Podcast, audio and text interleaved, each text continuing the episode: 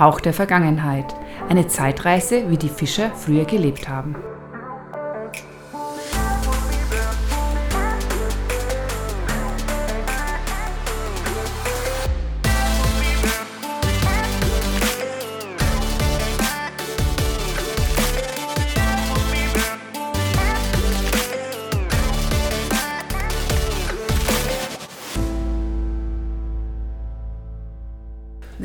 Dann auch immer so eine Sache, wenn man so eine unruhige Nacht hinter sich hatte, ich meine jetzt wettermäßig, und dann kommt der Regen und dann gibt es dann eben immer so die nassen Spaziergänge, ne? nassen Hund. Ja, nassen Hunde, ich meine, das ist eine Katastrophe. In, in einem Wohnmobil einen nassen Hund wie unser weißer Schäferhund, der Ayachi, der hatte ein Fell wie ein Eisbär. Oder wie, also gigantisch. Na, der hat halt diese, diese dicke Unterwolle und das hat dazu geführt, dass wir ihm jetzt tatsächlich in Norwegen einen Ringmantel gekauft haben. Der schaut auch ganz süß aus damit. naja, gut, der schaut süß aus, klar, weil der halt, äh, wenn der nass ist und das wird ja in so einem kleinen Fahrzeug auf die paar Quadratmeter, wo wir da wohnen, ja, äh, mit der Feuchtigkeit, da müssen wir auch immer aufpassen, dass diese Feuchtigkeit aus dem Auto auch rauskommt. Also muss man Fenster auflassen, sonst hat man eben ganz schnell äh, Schimmel in so einem, in so einem Fahrzeug. Das ist also auch ganz, ganz wichtig, dass man irgendwie das trocken hält, trotz Heizung da drin, ja, dass das nicht kondensiert ist Wasser.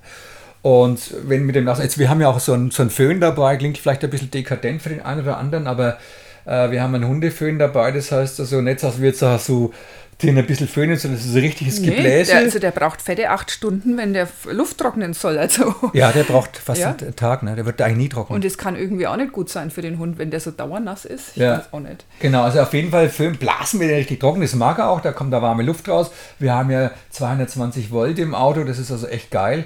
Und da kann man also den, ähm, alles, alles anstecken, was man an, an, an Geräten hat, wenn man sie wirklich braucht. Genau, dann gibt es auch mal einen Toast im Idealfall. Ja, das ist aber dann schon sehr großer Luxus, ne? aber klar, wir leben ja jetzt äh, nicht unbedingt dieses Explorer-Abenteuerleben in der Wüste, sondern sind mit einem Wohnmobil unterwegs oder einem Expeditionsfahrzeug. Naja, und die Nacht war also sehr stürmisch und äh, es war also sehr nass. Wir haben den Hund trocken geblasen, sind dann losgezogen zu diesem, zu diesem Örtchen Ä. Das ist ein ganz, das ist kleine Fischerörtchen und auf wollen Lofoten. ein bisschen den Hauch der Vergangenheit erleben. Ja, das war so, ähm, das war so die Idee, weil man muss dazu sagen, ich habe ja schon öfters jetzt gesprochen oder wir haben schon öfters davon gesprochen, von dem antizyklischen Reisen und wie wir jetzt dann dort waren und wenn in der Hauptsaison ist es ja total voll. Und da kamen wir jetzt hin und also von dem Parkplatz waren halt noch zwei andere Fahrzeuge da, aber kein Mensch weit und breit. Und dann sind wir. Es war ja auch nicht die Hauptreisezeit, es war kein Sommer, sondern es war schon Spätherbst. Ja, Spätherbst, ne? Und dann sind wir da äh, runtergelaufen, direkt an den Parkplatz, vielleicht 500 Meter weit weg, zu diesem Örtchen Ä, wo also in der Hauptsaison 100 Leute wohnen und die deswegen, weil halt sehr viele in, in, Verbindung mit Tourismus, mit Bäckerei und was auch immer es da gibt, da gibt da glaube ich. Aber da haben wir so ein leckeres Brot gekauft vergangenes Mal. Ja. Und ich erinnere mich, ich bin jetzt keine große Kuchenesserin, aber da gab es so ein zauberhaftes Café oder gibt es dort. Und auch WLAN, das ist natürlich immer toll als Reisender, wenn man dann das hat und setzt sich dann irgendwo Schönes rein und kann genießen.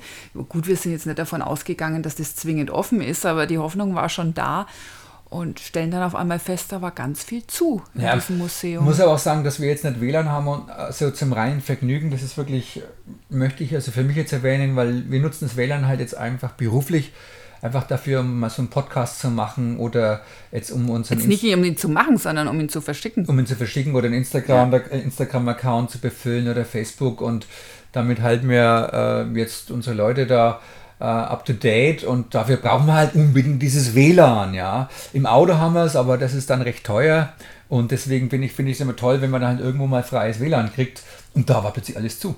Alles zu. Die Bäckerei war zu, der kleine Supermarkt war zu, die ganze mh, mm, Deko, die da so hingestellt haben mit den kleinen Modellfischerbooten und die Schilder zum Restaurant und was auch immer das, da hat, ist ja in der Saison richtig Leben und es ist auch schön anzuschauen.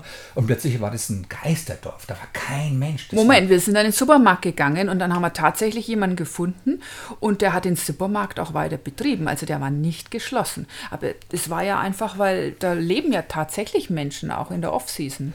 Das stimmt. Der Supermarkt ist der einzige, ist das einzige, was offen ist. Und kannst du dich erinnern, also wie dann plötzlich ging, hat es ja so eine, ging die Tür so auf, gequietscht, ja. Bin ich tierisch erschrocken, denke, what?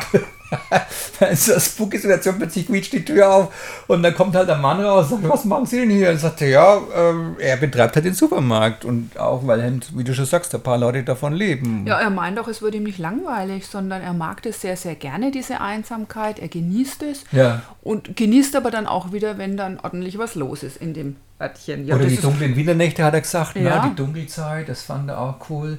Naja, Das sind 23 Gebäude und die sind 150 Jahre alt. Habe ich das richtig in Erinnerung? Ja, stimmt. Also das war das was, was man uns so erzählt hat. Die sind so um die 150 Jahre alt mindestens. Und da zu dem Zeitpunkt waren halt, wie gesagt, dieser Sturm etwas abgeflacht dann teilweise, geschützt von den Bergen.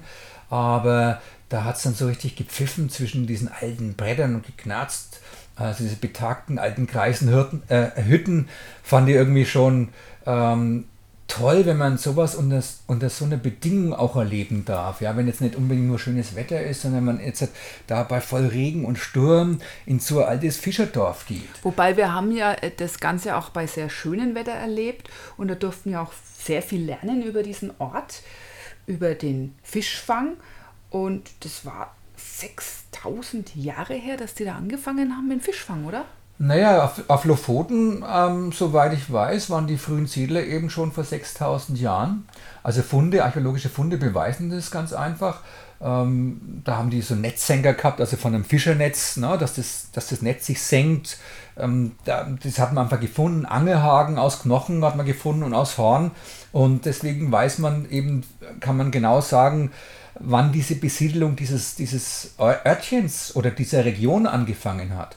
Und ähm, diese, diese Region, also des, des massiven Fischfangs, das geht ja schon auf 1000 Jahre zurück. Und da haben die Menschen, die Fischer, auf engstem Raum in ganz kleinen, winzigen Hütten, wurden da, die hineingepfercht und haben dort gelebt. Und der Grund dafür war, diese reichen Fischgründe in, dies, in dieser Region. Kabeljau hatten die, oder? Ja, und da äh, geht es von, von Januar bis April, ziehen da die großen, wie du schon sagst, die großen Kabeljauschwärme vorbei.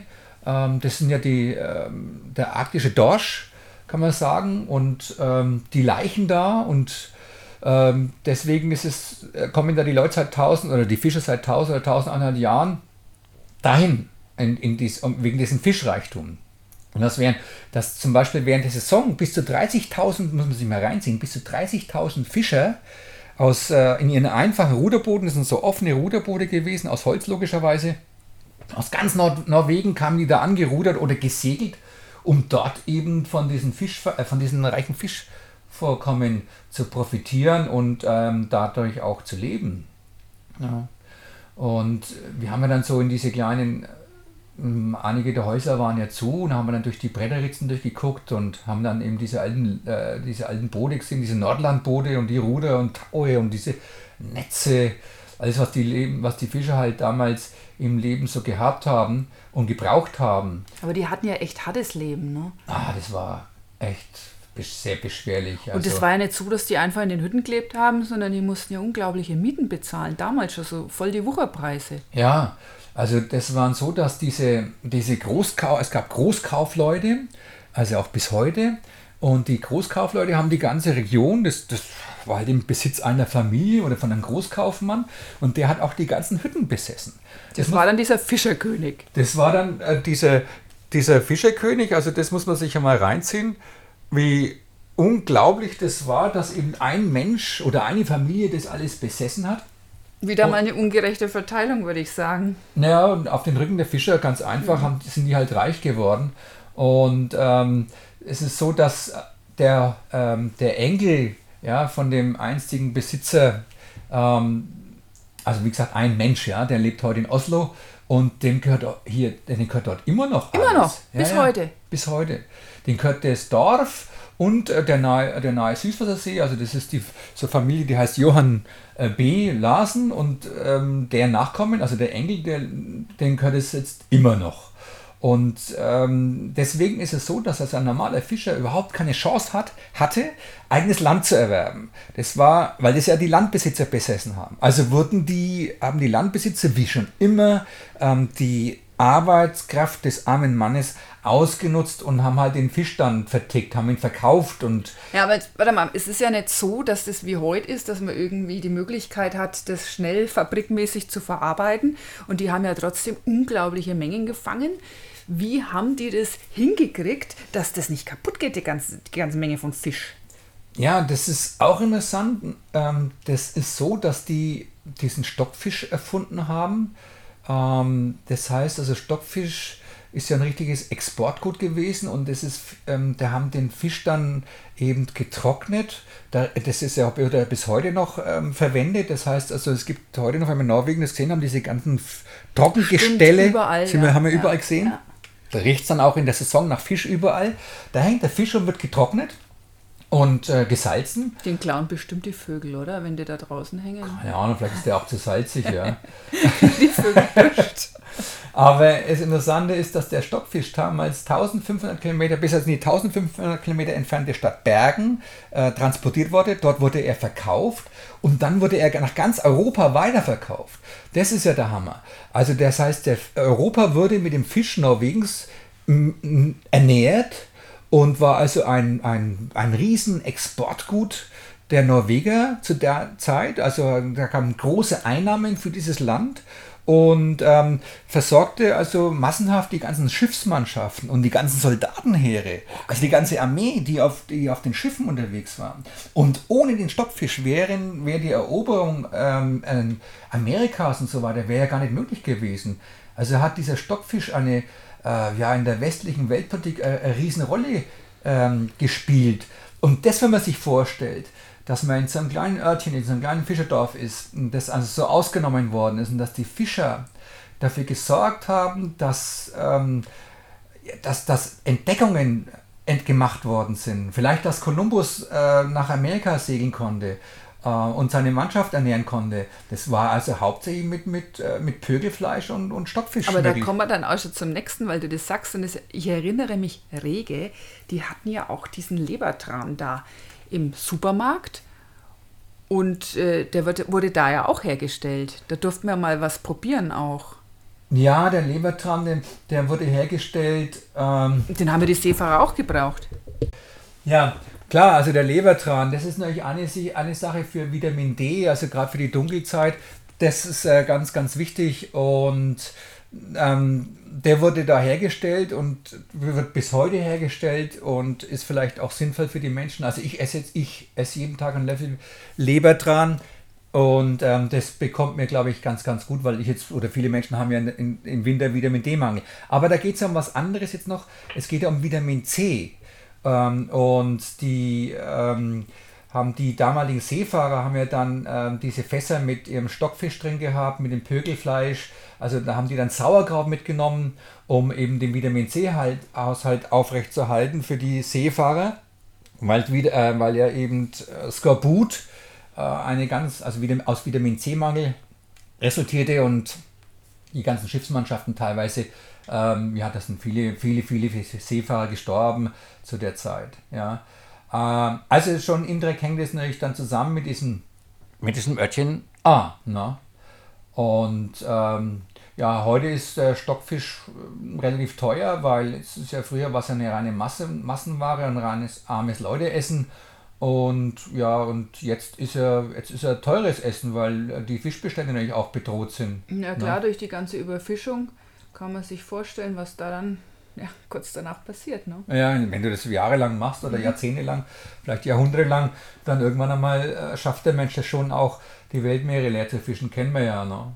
Aber lass uns mal zu diesen Hütten gehen. Es hat ja in diesen Hütten teilweise, wir kamen ja auch rein, einige waren einfach offen gestanden. Das ist ein echt verrücktes, offenes Museum gewesen. Da kommt man dann also in einige Hütten rein und da riecht es tatsächlich immer noch nach Tran und nach Fisch.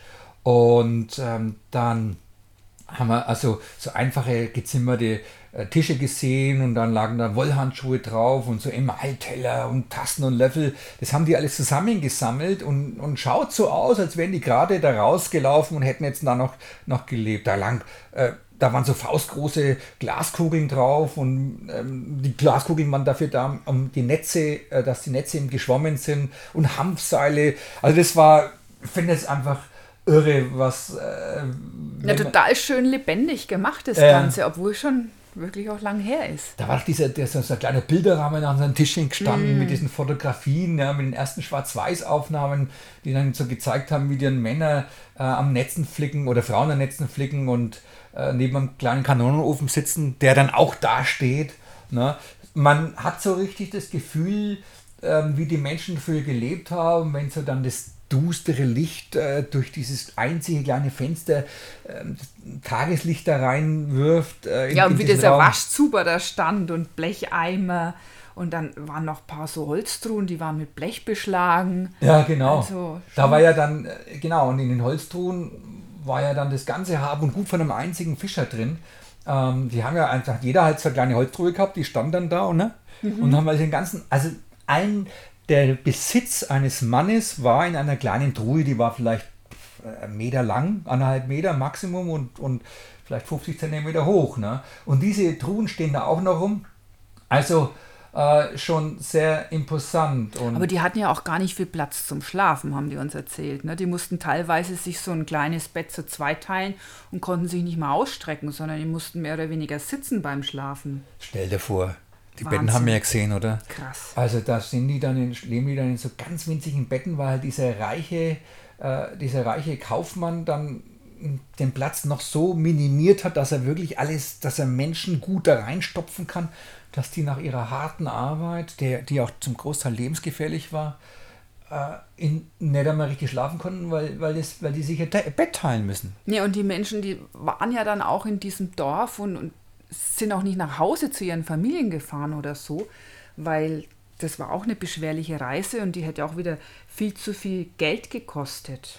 Ja, die waren, also das war schon eine Art von Sklaverei, oder es war Sklaverei, kann man schon sagen, weil die, ähm, die Heimfahrt, wie du sagst, war teuer, logisch, wenn die da irgendwo herkommen aus 1000 Kilometer Entfernung, also erstmal riskant und teuer. Und dann sind die ein ganzes Jahr oder länger in so einer kleinen Hütte geblieben und mussten aber auch noch als Arbeiter ihren Schlafplatz bezahlen.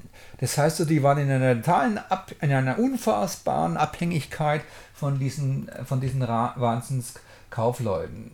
Und das ging jetzt bis, würde man sagen, ich meine, ich weiß nicht, wann das jetzt wirklich aufgehört hat, aber ich denke mal so in den 1950, 60, 70 vielleicht, weiß ich, sowas in dem Dreh, ähm, waren da immer noch Leute, weil da hast du die ganze, die, was kannst du dich erinnern, die Ölkleidung, die da rumhängt, die ganze Schutzkleidung, das mm. war, ja, mhm. war ja schon relativ moderne Kleidung, die haben dir Gummistiefel, das haben die ja noch, noch benutzt und, und ähm, bis vor nicht allzu langer Zeit.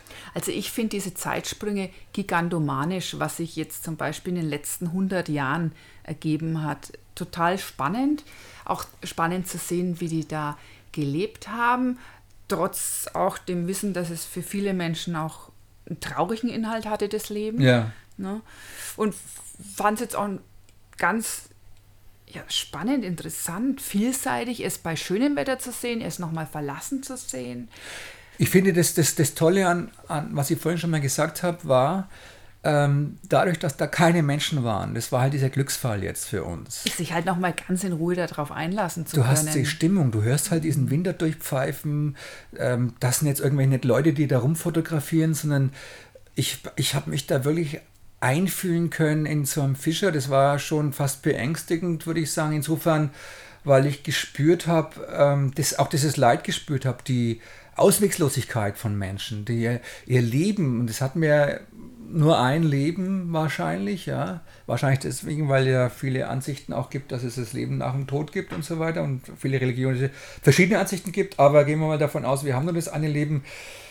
Ja, dann ist es, und das musst dann so wegwerfen, indem du dich verausgabst und mit 30 oder 40 dann eine Invalide bist. Ja. man so geknechtet wird. Und da gibt es ja keinen Arzt und nichts. Also, wie auch immer, war trotzdem eine, eine super interessante Erfahrung und äh, war es absolut wert. Ja, und wir dürfen ja dann zurück in unsere kuschelige Terre, haben uns vorgenommen oder uns überlegt, wir sitzen jetzt einfach das schlechte Wetter aus Und dann soll es ja für uns weitergehen und wir sind ja unglaublich gespannt, ob wir Nordlichter sehen. Das ist, das war ja so ein, ein Teil der Reise, des Zieles, ja, aufgeladen in den hohen Norden zu den Nordlichtern.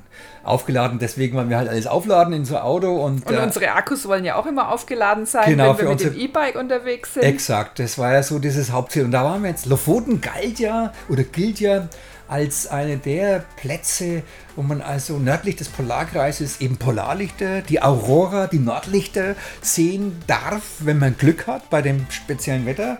Und da waren wir jetzt gespannt, wie das jetzt weitergeht. Genau, bleibt dran. Herzliche Grüße. Ciao.